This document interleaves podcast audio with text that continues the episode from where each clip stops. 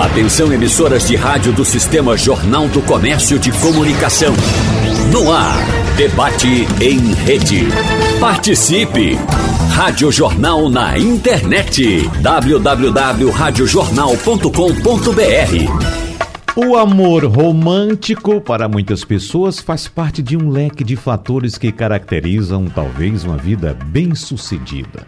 Encontrar um par, mais do que motivo de satisfação emocional, acaba sendo tratado como um objetivo para compor um status social e atender expectativas aprendidas desde a infância.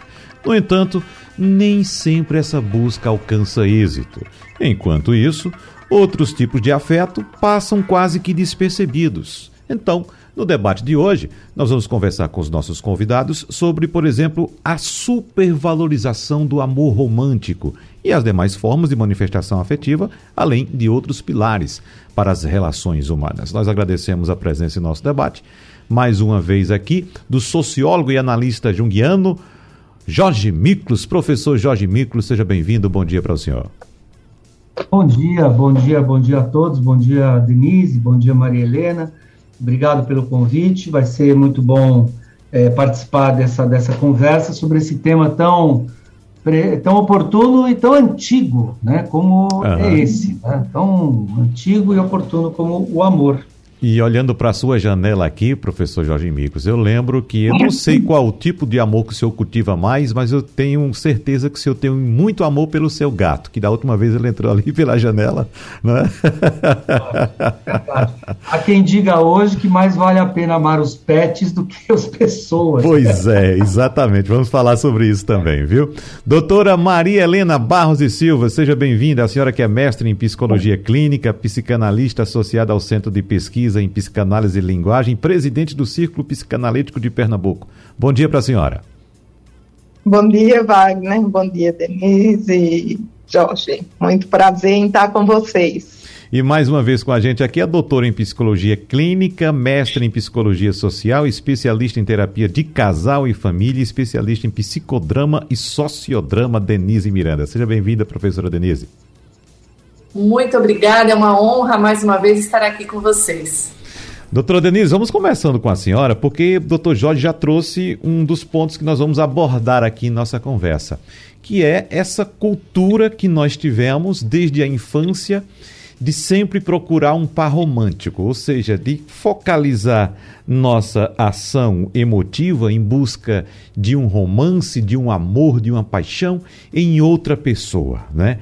Como se assim o, o, o, o sentido da vida, a felicidade da vida estivesse de fato ali naquele amor romântico.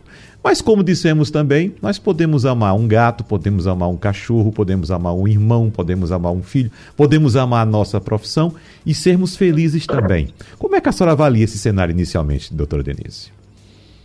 É, eu acho que é bárbaro, né? Quando vocês é, me convidaram para vir falar sobre isso, eu fiquei empolgada, porque uhum. é um tema, é, como falou muito bem Jorge, né? É um tema presente, mas é um tema também do passado, né? Então, muitos estudiosos vêm estudando o amor. E o amor é uma coisa, e o amor romântico outra, né? Então, quando a gente fala na construção do amor, a ideia de amor, existe uma ideia construída de que o amor é igual em todos os lugares, essa coisa da universalidade do amor, que a gente aprende nas histórias é, infantis, nas histórias de Romeu e Julieta, Cristão e Isolda, um amor que eu morro por você. Né? E a gente vem percebendo que o amor é mais uma construção social e cultural. Né? Então, dentro uhum. disso, cabem diferentes formas de amar. É, eu acho que hoje nós uh, estamos muito aqui, junto com os casais e com as pessoas, é, encontrando esses significados do amor, esses sentidos do amor. Então, achei muito importante esse debate, a gente poder falar sobre isso, sobre essa construção e romper aí alguns paradigmas, né? A ideia, outro dia um cliente meu falou assim: olha, me vem uma ideia aqui na cabeça, essa ideia de que toda panela tem sua tampa. Hum, não gosto muito dessa ideia, porque se você fecha a panela com a tampa e uma água ali fervendo, uma hora ela explode. Então, não é bom ter um encaixe tão perfeito, porque nunca é tão perfeito, né? Então, eu achei interessante essa colocação. É, e a gente vai partir também do ponto, doutora Maria Helena, daquela, dessa busca incessante e, às vezes, super focada, hiper focada nessa questão do amor romântico e da pessoa ideal do príncipe encantado, da princesa encantada. Eu digo isso porque eu conheço muitas pessoas que passaram a vida e ainda estão na vida procurando essa pessoa e o tempo vai passando e com isso vem outras frustrações. Não conseguiu aquele casamento que sonhava, aquela união que desejava, talvez não teve o filho que sonhava em ter, porque está aguardando parecer simplesmente esse príncipe encantado lá dos livros de historinhas românticas que a gente acompanhava na escola no nosso primário, doutora Maria Helena. Pois é, não é, Wagner? É, como Denise disse, o amor é uma construção, não é uma construção cultural, e essa invenção do amor romântico, que começou lá pelo século XVII, né, por aí, com as escritas das novelas, com é, uma forma de emancipação ou de libertação da mulher, porque não tinha nenhum lugar no campo público, e aí vai para esse campo do amor como sendo a forma dela se realizar. Né? Então, isso é uma história construída há muito tempo, que ainda vigora hoje, né? que é fadada a uma certa falência, porque a gente sabe que essas idealizações da busca de um príncipe encantado, da tampa da mesma panela, uhum. como, se, como se fala, né?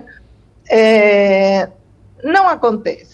Né? O casamento é algo complexo, é algo difícil, é algo que precisa né, de cada um o respeito, o afeto, o cuidado, né? É, e o, principalmente o respeito à individualidade do outro. Acho que essa é uma questão muito importante que muitas vezes levam os casamentos ao fracasso. E essa história do amor romântico é mais complicada ainda, porque o que você busca, é, na verdade, é alguém que venha suprir todas as suas fragilidades. E essas fragilidades, elas advêm da nossa construção de vida, né? E a gente, de repente, espera que o outro venha suprimir, venha suprimir essas faltas e venha lhe fazer feliz, né? E a, a felicidade também é uma coisa muito ampla, né, e vaga e que precisa ser uma construção a dois permanente. Eu digo sempre ao, aos meus pacientes assim: pode ser bobagem isso, mas se você planta uma flor, não é?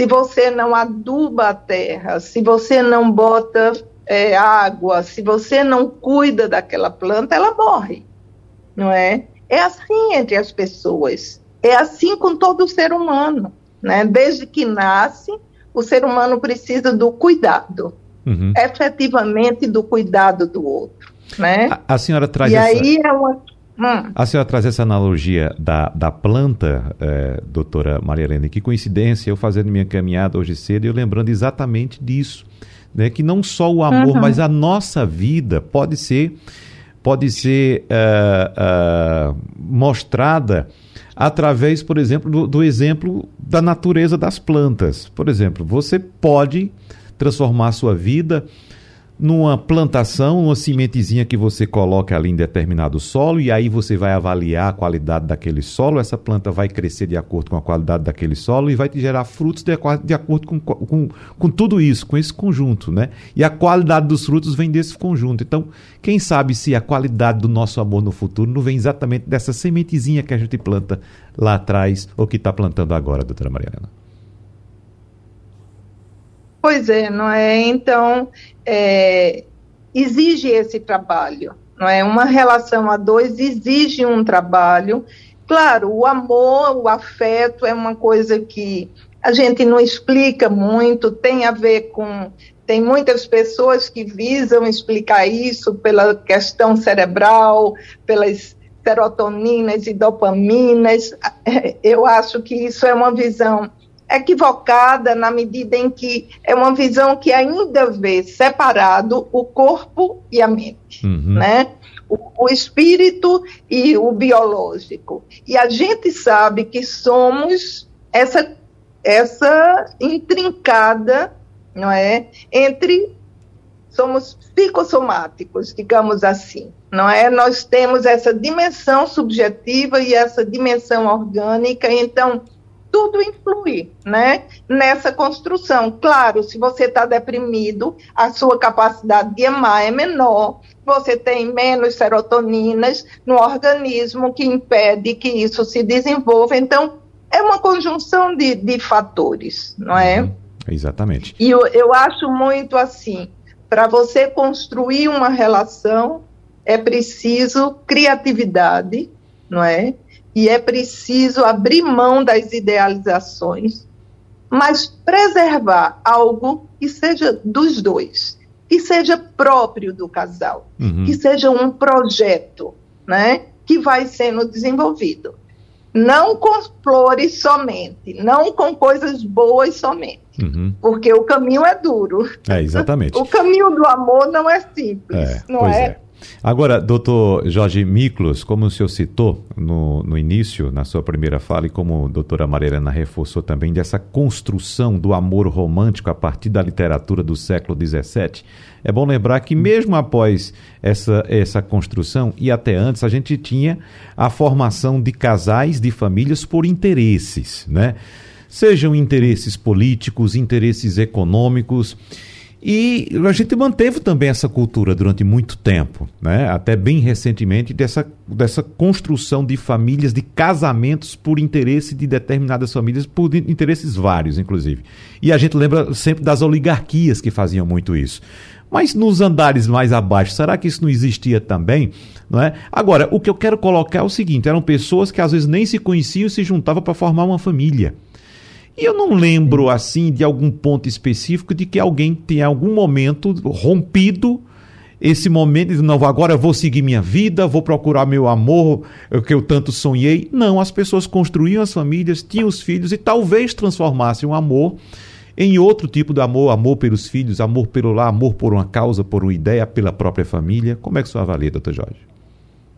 Ah, legal. Eu queria, antes de mais nada, é, é é, ressaltar que eu, eu, estou alinhado com o que a, a, Maria Helena e a Denise disseram e que você repetiu. O amor não é algo metafísico, essencialista, que está fora, né, alguma coisa que está lá no, em algum lugar fora do mundo que você tem que ir lá alcançar. Não. O amor é uma construção histórica, social e cultural. E por isso que ele vai sofrendo percepções e, e comportamentos diferentes ao longo da história. Né? Isso é muito importante, né? ressaltar sempre. Então, rompendo assim essa visão essencialista. O primeiro registro que nós temos na história do pensamento sobre alguém falando escrevendo sobre amor foi na Grécia Antiga, no século V, antes da era cristã. Um famoso livro do Platão, chamado Banquete, em que um grupo de filósofos se encontram e começam a debater sobre, afinal de contas, o que é o amor. E já ali, na Grécia Antiga, fora, portanto, do, é, do, espectro judaico-cristão, que, aliás, o cristianismo nem sequer existia, né? e os gregos nunca tinham ouvido falar em Jesus, e muito menos em Yahvé, em Adonai Elohim, é, lá eles começaram a discutir sobre o amor. E nesse livro, os gregos já mostravam assim a diversidade do amor. Né? Ou seja, os gregos estabeleciam que isso que nós chamamos de amor na verdade, pode ter várias faces. Uma delas eles chamavam de porneia. O que é porneia? Porneia é aquele amor que, que nasce do, do atração física, biológica, sexual, pulsional, né, como diriam os psicanalistas, é pulsão. Né? Então é pulsional. Porneia é assim, bateu, né? É aquilo que faz a espécie se reproduzir. Né? Dois, pode ser eros. Eros é a paixão, que também foi muitas vezes relatada como amor erótico, né? que está o patos, a paixão. Pode ser filia, que é a amizade, né? que é, uma, que é uma, uma relação que se constitui através da amizade. E, por fim, e esse conceito foi muito resgatado pelos cristãos é, oito séculos depois, que é a palavra ágape, que é uma palavra que significa o amor é, universal, o amor pela, é, é, incondicional, o amor pela humanidade. Né? Então eu queria registrar isso em primeiro lugar, né? Uhum. Quer dizer, os gregos já perceberam a diversidade que pode ter as várias faces do amor. E uma não se separa da outra, elas são cumulativas, elas podem ter essas várias camadas. Qual é a pergunta que você me fez? Olha, uh, o Jung escreveu no final do, do, da autobiografia dele, Memórias, Sonhos, Reflexões, que quando nós nascemos, nós somos lançados num mundo que é hostil, cruel e violento. Portanto, para atravessar esse mundo, nós precisamos de alguém do nosso lado. É simples assim. Né? É, as pessoas buscavam outras pessoas, atraídos, claro, pela pulsão sexual, mas também porque você procura um parceiro de viagem. Quem vai atravessar o Oceano Atlântico do seu lado?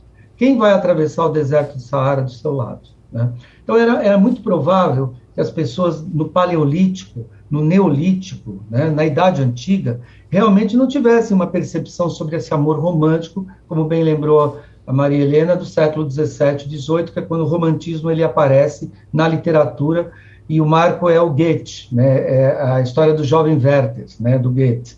Não, é, é uma questão de sobrevivência, puramente de sobrevivência e de constituição de família. Né?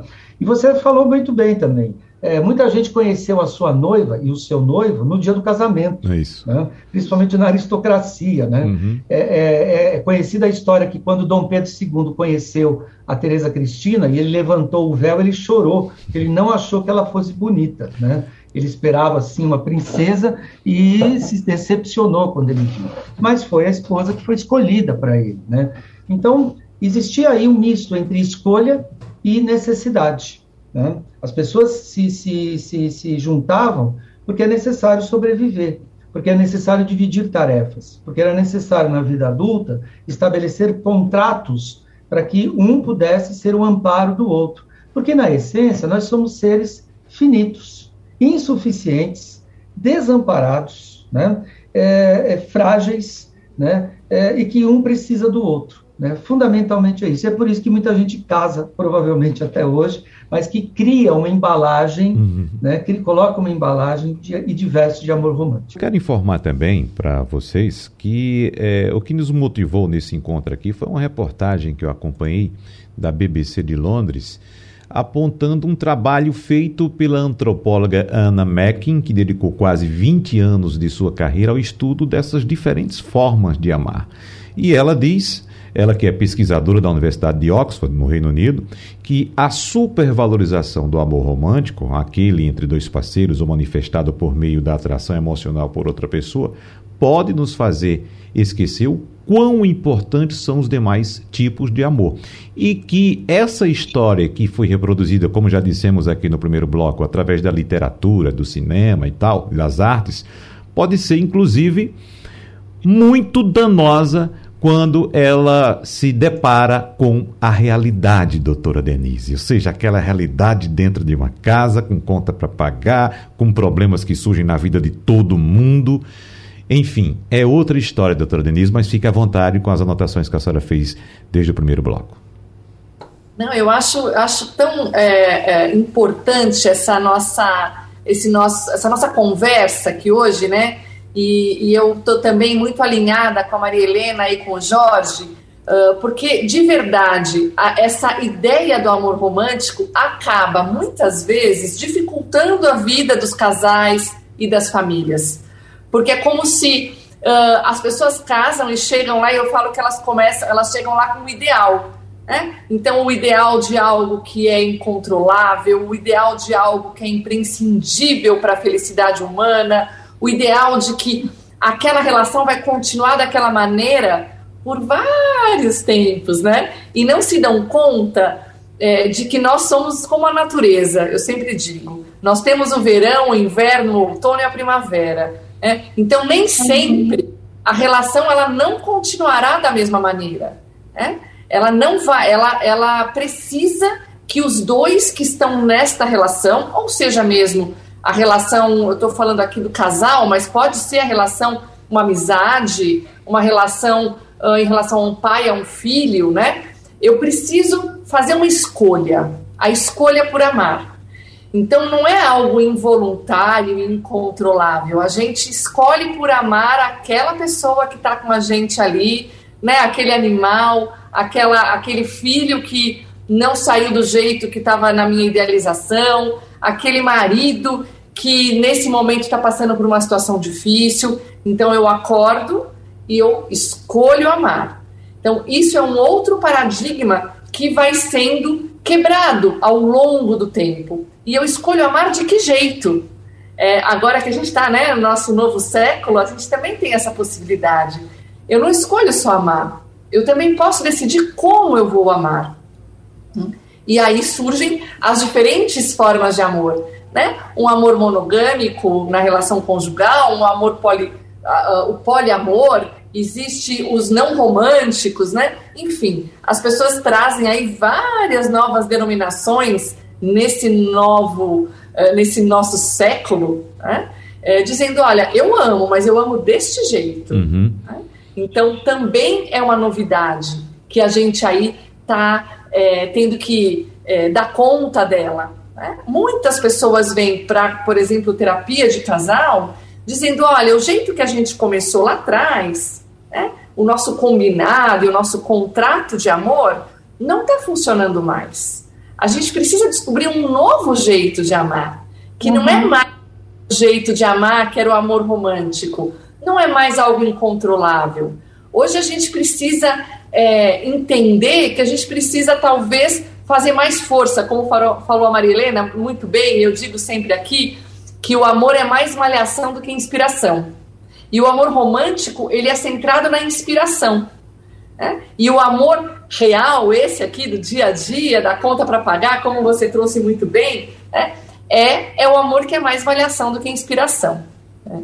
Então, eu acho que isso é uma, uma, uma discussão interessante e a gente poder educar novamente também as pessoas. Né? Olha, é, talvez você possa encontrar um outro jeito de amar e de encontrar essa tal felicidade. Né? Mas, mas, nós temos, doutora Maria Helena, de acordo com isso que está sendo colocado para a doutora Denise, e eu coloco não só para a doutora Maria Helena, mas para o debate como um todo, é, muitas amarras sociais, culturais e até legais. Quando a gente vai na mídia social, a gente já encontra alguns grupos tentando quebrar essas barreiras. Por exemplo, você encontra relatos de trisais, pessoas que decidiram viver a três: um homem com duas mulheres, é, é, uma mulher, dois homens, enfim, tem esses relatos já e as pessoas mostrando. Só que nós temos essas barreiras culturais, sociais e legais, porque a legislação brasileira não prevê, por exemplo, a união entre três pessoas. Né? A legislação brasileira não permite a bigamia ou a poligamia, tem que ser monogamia. Então temos um longo trajeto pela frente, doutora Maria Helena, ou não? Veja só, essa é uma questão é, complexa, né? E que é que traz muitas questões nas relações amorosas, não é? Mas antes de entrar nisso, Wagner, eu queria lembrar uma coisa que eu acho extremamente importante nas relações amorosas, não é? Eu escrevi há um tempo atrás um livro sobre a paixão silenciosa, a paixão que eu denominei paixão silenciosa, certo? Como uma forma de amor que é, num certo sentido, o que apregoa o amor romântico, de encontrar a alma gêmea, de ser um colado no outro, de terem todos as mesmas. que, na verdade, cria uma relação na via da dominação e submissão e servidão, não é? Isso é uma das condições básicas para você construir uma relação amorosa, uma relação familiar, eu acho que é a questão da alteridade. Não é? O que é que eu quero dizer com isso? É ver o outro como um diferente, como aquele que tem suas especificidades que precisam ser reconhecidas, valorizadas, entendeu? E, ao mesmo tempo, você precisa construir algo que seja próprio dos dois, não é? Algo que seja uma ilusão desse encantamento, digamos, né? É, eu tive uma, uma paciente com 83 anos que eu achei fantástico uma poesia que ela fez acerca disso, não é? Onde ela, onde ela apresentava todas as dificuldades nas relações amorosas. Se eu danço, não, se eu se eu bebo, você dorme, se eu sorrio, você chora, se todas as diferenças. Mas aí ela fala de um momento, de algo que foi construído entre os dois, né? Que era a dança, ok? Então, quando dançavam, aí eles viviam a ilusão de ser um só. Era o casal perfeito, era onde eles se realizavam, era o grande encontro deles, não é? Então, essa ilusão é necessária, né? Você ter alguns pontos de sintonia e de encontro que você pensa que você e o outro são um só, não é? E, é, e são plenos, e são maravilhosos. Mas a gente tem que, para viver isso, tem que respeitar a diferença do outro, não é? E eu chamo isso é, o exercício da ética nas relações amorosas, não é? Porque senão você é o que a gente vê das relações com feminicídio, com violência. É, claro que tem aí a questão é, do, da posição do homem em relação à mulher, mas tem muito mais implicado aí a fragilidade uhum. de dois, entendeu? Que usa o outro como uma bengala, que usa o outro como aquele que vai suprir todas as suas necessidades. Daí porque não pode viver sem o outro. Então, se o outro sai, você vai e mata, você vai e se mata. Então, são questões que a gente precisa, né, fazer uma construção subjetiva nossa, própria nossa, e depois, como disse Jorge, não é trocar com o outro, porque precisamos do outro, porque é, isso é maravilhoso, ter alguém com quem você possa partilhar, seja marido, seja namorado, amante, é, enfim, amigos, filhos, enfim. Isso é o que faz a vida mover, não é? uhum. é?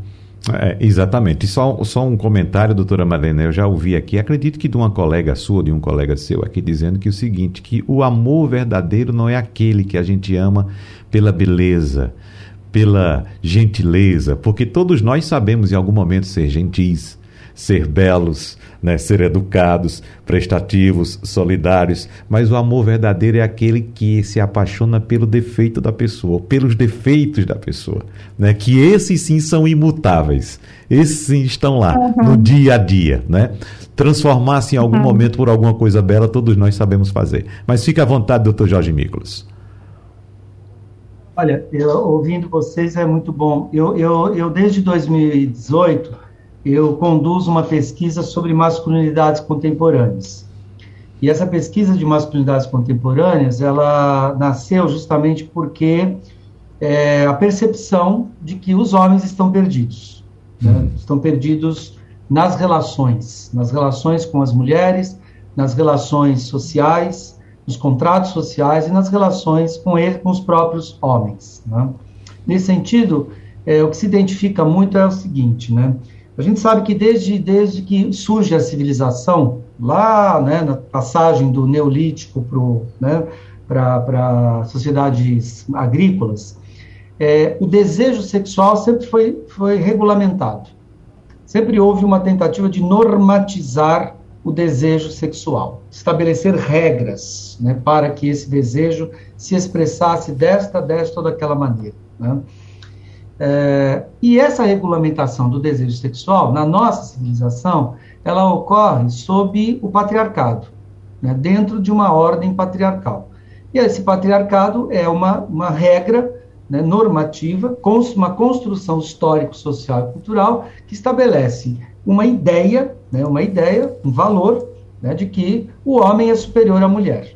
E, portanto, é, essa normatização do desejo deve ocorrer a partir do casamento, a partir da submissão deste, desta mulher a este homem dentro da ordem do casamento.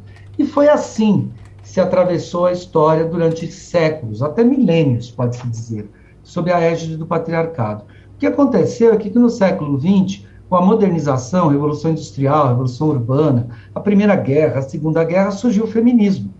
O movimento feminista surgiu já no século XX com as sufragetes, é, lutando pelo, pela, pelo direito de, de voto, de representação política, de é, votar e serem votadas. Né? E o movimento feminista avançou. E ele avançou do macrocosmo para o microcosmos. Né? Então, hoje os homens, eles se sentem assim, né? eles não sabem o que fazer. Né? Eles realmente não sabem como se comportar diante de uma mulher.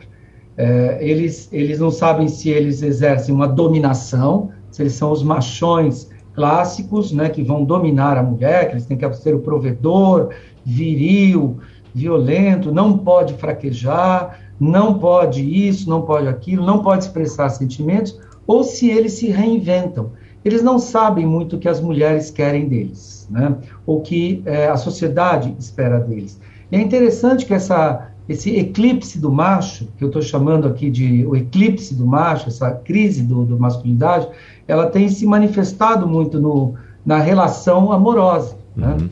Ou seja, os homens não dão conta de, dessas mulheres empoderadas, as mulheres mais empoderadas se sentem sozinhas, porque elas não aceitam uma relação de domesticação, de dominação e de subserviência. Os homens, por sua vez, é, é, não sabem como, como lidar com isso. Então, realmente, nós estamos numa travessia noturna.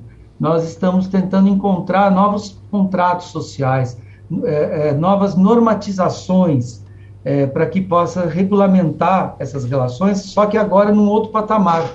Num patamar em que você passa a ter mulheres que é, é, estão no mercado de trabalho, que têm um controle sobre o seu corpo, meu corpo, minhas regras, que, que podem escolher se querem ou não ser mães, quando vão ser mães, né? se vai ser mãe aos 20, se vai ser mãe aos 30, se aos 40 é, se vão se, se, se estabelecendo ou não. Então é muito interessante isso. E isso está deixando os homens pirados, né, assim, completamente perdidos diante dessa nova mulher que eles se deparam pela frente. E eles não dão conta né? Eles não estão dando conta de mulheres empoderadas, isso eu posso dizer para é, vocês. É, e, e, o senhor está me fazendo lembrar aqui de uma composição é, é, intitulada Amiga da Minha Mulher, que foi gravada pelo cantor Seu Jorge, eu só estou fazendo somente uh, esse registro aqui, que tem um trecho que diz: ainda por cima é uma tremenda gata para piorar minha situação. Se fosse mulher feia, estava tudo certo. Mulher bonita mexe com meu coração. Então, essa composição que tem acho que cinco, quatro ou cinco compositores, dentre eles Ângelo Vitor Simplício da Silva, retrata muito bem esse período em que o homem se achava empoderado né, pela cultura machista de poder ter aquela mulher porque era uma mulher bonita e ele queria aquela mulher bonita. E a mulher hoje se coloca, não. Hoje, o meu corpo, as minhas regras, eu sigo aquilo que eu pensar que for melhor para mim. Mas fica à vontade, doutora Denise. Eu acho, acho importante, né? E é legal o Jorge estar tá trazendo, né? Que trabalho bonito esse que você tem feito, né? Esse, esse grupo e esse estudo com homens e tentar entender e acolher mesmo. Olha, como é que a gente está nessa história, né? E eu percebo também, do outro lado, as mulheres, né? Que muitas vezes também é, acabam também não tendo muito esses limites e esses parâmetros, né?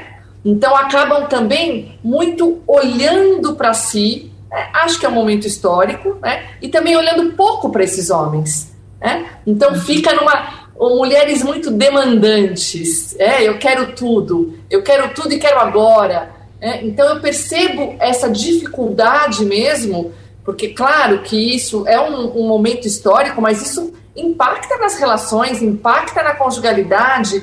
É. Olha que interessante, aqui né, no Instituto do Casal, a gente percebe que muitas vezes são os homens que ligam marcando.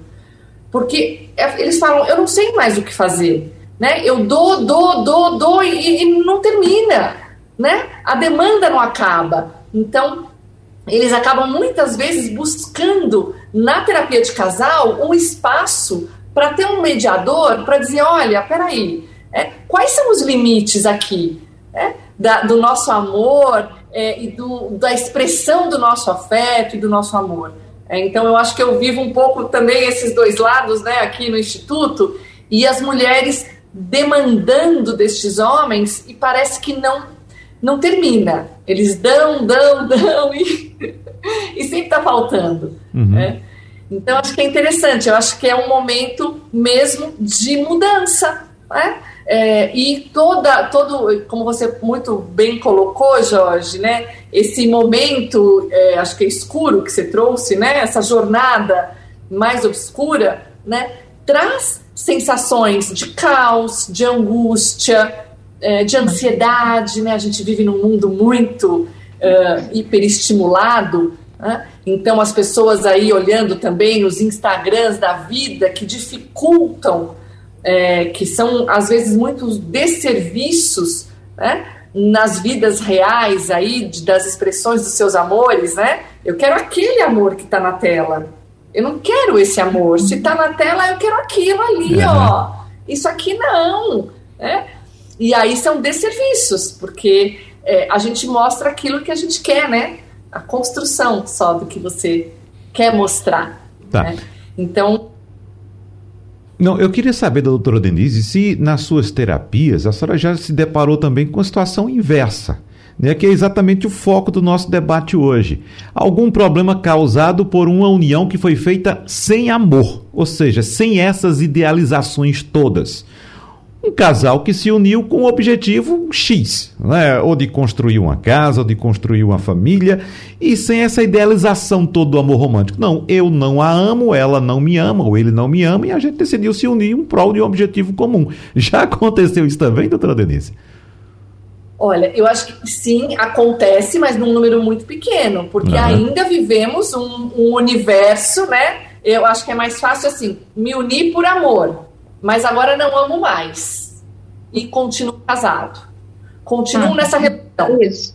Continuo, continuo nesta relação por quê? Porque eu escolho estar aqui, porque nós temos uma história, porque nós temos filhos, porque o meu amor se transformou em cuidado, em afeto, e eu quero passar a velhice com essa pessoa. Então, o que eu vejo aqui é não que se uniram sem amor, mas que permanecem sem o amor. Aquele amor entendido, né, como um amor romântico, um amor uh, eu, eu casei porque eu tenho uh, vontade de estar com esta pessoa por escolha, né? Então eu, eu vejo, sim, é uma boa colocação a tua, né? Uhum. Que muitos casais permanecem juntos descobrindo outros motivos para estarem juntos que não mais o amor como sentiram lá no começo da relação.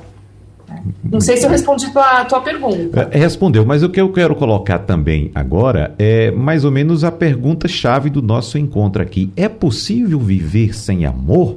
É, ou seja, ter um casal que tenha, se, que tenha decidido se unir sem a figura é, é, ideologizada do amor, como a gente está acompanhando agora, né?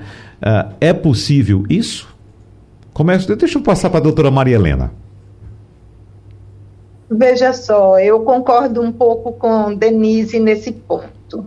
Eu nunca presenciei na minha clínica com casal esse tipo de, de, de experiência, não é? Eu acho que o amor ainda é algo que, que que move as pessoas a viverem juntos. O que eu tenho visto, às vezes, é uma desistência em relação ao amor.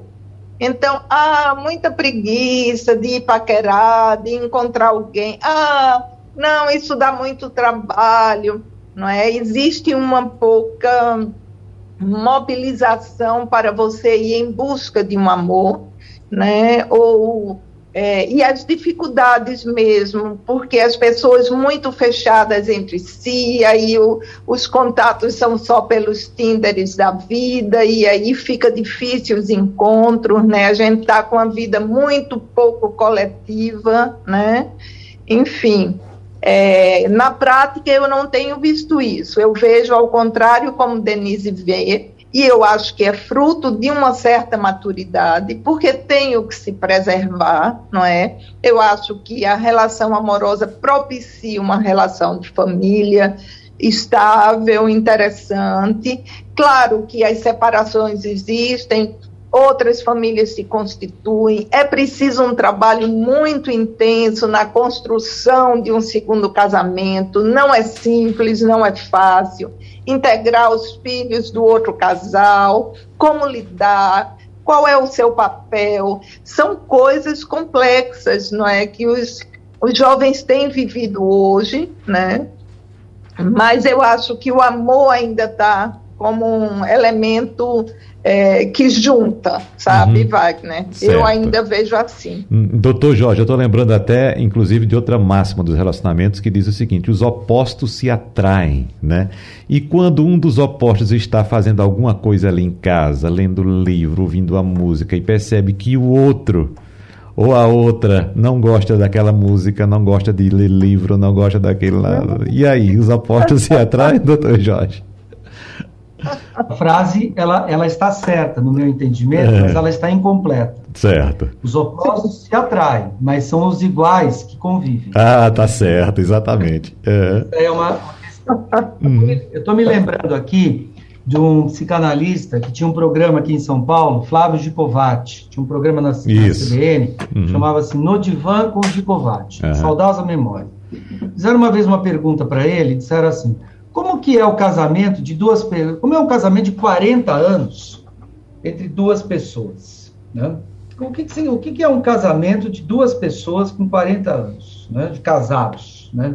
40 anos de casados, 50 anos de casados.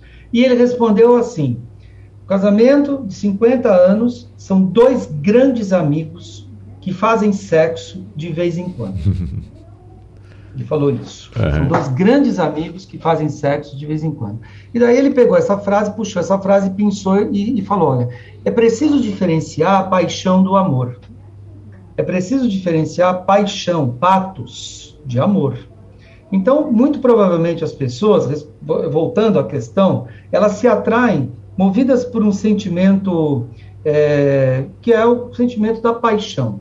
Né? É um sentimento incontrolável, né? Dizem que a paixão te deixa cego, dizem que a paixão é, domina você e leva você para alguma coisa. Então, o que impulsiona realmente a, a, a, união entre as pessoas é a paixão. Né? Tem uma, um outro psicanalista que costuma dizer o seguinte, que a paixão é um estado temporário de demência. Né? Você fica completamente... Né? Né? É um estado temporário de total demência, né? Mas ainda bem que ele passa. Ele pode durar seis meses, um ano, um ano e meio no máximo, né? Porque ninguém aguentaria ficar mais do que isso apaixonado, né? Haja adrenalina, haja, uh, uh, uh, enfim, haja bioquímica para suportar isso. Então a relação ela começa a ser repactuada, né? De uma paixão para outra coisa, para uma transmutação de uma paixão para outra coisa. E aí só para terminar, eu vou contar uma outra história. Eu fiz terapia com um sujeito, né, um psicanalista aqui em São Paulo, e um dia eu cheguei no consultório dele, ele estava todo feliz mostrando que ele estava completando 40 anos de casado e ele estava com uma aliança. Eles tinham trocado alianças, então ele estava todo feliz, porque ele e a mulher estavam completando 40 anos de casado. Eles tinham casado aos 20 e eles estavam completando 60 anos de idade, veja só, 20 anos quando eles se casaram. 60 anos de idade e 40 anos juntos casados. E eles fizeram uma aliança nova para celebrar esse momento. Eu falei, pô, parabéns, né? Isso é raro hoje em dia e tudo mais, né? Fiquei, fiquei feliz. E até a sessão de terapia transcorreu um pouco sobre essa, essa temática, né? Naquela mesma semana, ele me convidou, porque ele ia dar uma palestra, e ele me convidou para assistir a palestra. E eu fui. Eu era o único que conhecia ele, né? E sentei na frente. E aí ele falou assim: Bom, eu tenho 60 anos de idade e eu já me casei umas 10 vezes. Uhum. E ele olhou bem para mim. Eu falei, mas que mentiroso. Esse, esse cara acabou de completar 40 anos de casado com a mesma mulher e está falando que casou 10 vezes. E aí ele olhou para mim, deu uma risadinha né, e falou assim: Eu me casei 10 vezes com a mesma mulher. Uhum. Muito bem. Nós falamos muito aqui em nosso encontro dos relacionamentos a dois, um pouquinho a três ou a quatro, alguma coisa assim. Mas vamos focar nesse final, nessa reta final agora, nas pessoas que passaram por várias experiências, idealizaram vários romances, vários amores e não encontraram felicidade em nenhuma delas. Será que essas pessoas esqueceram de procurar essa felicidade dentro de si? Será que essas pessoas esqueceram que podiam encontrar a outra metade delas dentro de si também? Ou seja, serem felizes consigo mesmas? Hã? Temos aqui seis minutinhos, eu vou dar um pouco, no máximo dois minutos para cada um para a gente fechar, tá certo? Começando por doutora Denise. Ai, bárbaro isso que você está falando, né? Porque é isso. A primeira coisa é como é que eu estou comigo mesmo. Né? Eu até é, pensei esses dias aí, postei uma coisinha dizendo, né? Se você é a sua melhor amiga, ou se você é a pior carrasca para você mesma. Nós podemos ser o que a gente quiser com a gente. Né? Então, como é que a gente faz para, em primeiro lugar, né, não de uma forma egoísta, mas casar, entre aspas, com a gente? Né? Se conhecer, descobrir coisas que tem aqui dentro e que são interessantes. Aonde é que eu preciso me desenvolver mais? Como é que eu tenho prazer comigo mesma? Né? E aí sim, poder, então, é, buscar nos meus, nas minhas relações, relações de amor, que não necessariamente é uma relação de amor romântico. Pode ser uma relação de amor por um animal, pode ser uma relação de amor por uma vizinha. É, e, e, e existe um até um documentário, acho que no Netflix, que fala sobre felicidade. Né? E ele fala sobre isso. Como é que as pessoas buscam a felicidade? Geralmente são pessoas que encontram o amor fazendo algo por um outro alguém, né? Fazendo algo para uma outra pessoa. Então, esse, eu acho que é essa construção do que é meu e do que é do outro. Mas quando eu percebo que eu consigo e eu posso dar algo para alguém, né? independente de ser um amor romântico. Então, eu acho que isso é o fundamental, primeiro, né? Uhum. Esse, essa valorização da vida, esse sentido da vida em mim. E aí, a partir disto, poder construir essas relações de amor. Doutora Maria Helena. É, exatamente isso que Denise falou, né? Só lembrando que para a gente dar, é, constituir essa essa força interna, né? essa, essa possibilidade de, de estar bem, de estar só e se sentir é, e não sentir solidão. É preciso um trabalho psíquico, não é? É preciso se conhecer, é preciso fazer suas análises, é preciso você dar conta das suas fragilidades, né? E eu acho que é esse, e a gente sempre faz isso junto com o outro certo? Seja numa, numa terapia, numa, é, seja com conversas entre amigas, entre amigos, sempre faz junto com o outro, mas é só quando a gente tem essa condição interna que a gente vai poder amar o outro, não é? Porque senão você fica buscando pedaços de si no outro para se preencher, para colar aquele, aquele para e aí não é um outro de fato, não é que você busca. Uhum. Então, o outro na sua diferença, nas suas condições, com suas fragilidades e sua força, com, com possibilidades de troca, né? Exatamente. É. Professor Jorge Miklos. Bom, é, exatamente, eu, eu, o fundador da psicologia analítica, o Carl Gustav Jung, ele retomou provavelmente no banquete do Platão, livro que eu já citei, a ideia de que todo ser humano é andrógeno na sua constituição.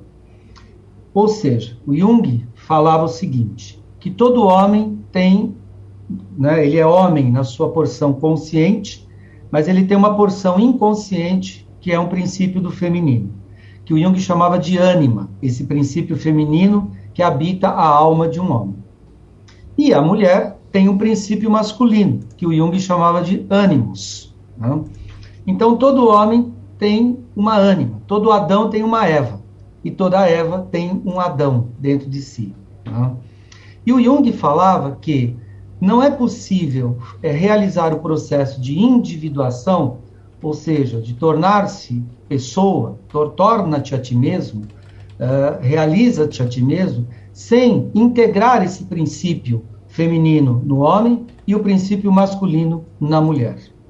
Então, o que eu, ele usava a imagem alquímica de coniuntium, né? a coniuntium, que é o processo dessa integração do masculino no feminino e do feminino no masculino. né, para que essa androginia, enfim, se realizasse. Bom, e qual é o caminho dessa androginia? Né? É a mulher para o homem e o homem para a mulher. Isso, claro, dentro de uma ordem hetero, né, afetiva. Né? Eu, eu não vou nem entrar aqui na discussão da homoafetividade uhum. e tudo mais, que isso daria uma outra, uma outra discussão. Estou aqui me referindo à heteroafetividade. Então, eu acredito que realmente é, você vai buscar fora o que você tem dentro. Né? E o que está lá fora, se isso contribui para você encontrar essa ânima dentro de você, aí sim a individuação ela acontece. Mas enquanto você só projeta para fora, aí pode se tornar uma relação neurótica. Mas o ideal é que você encontre dentro de você o espelhamento do que você encontra fora. Muito bem.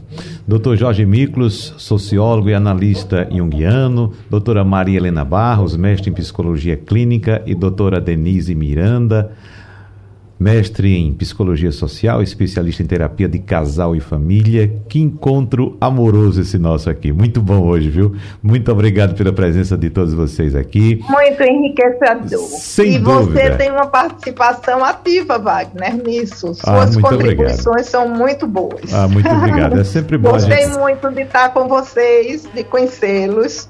Muito obrigada. Eu adorei a terapia. Para mim, uma terapia com três profissionais desse nível aqui, pelo amor de Deus, muito bom. Né? Imagina quem está nos ouvindo agora. Que maravilha.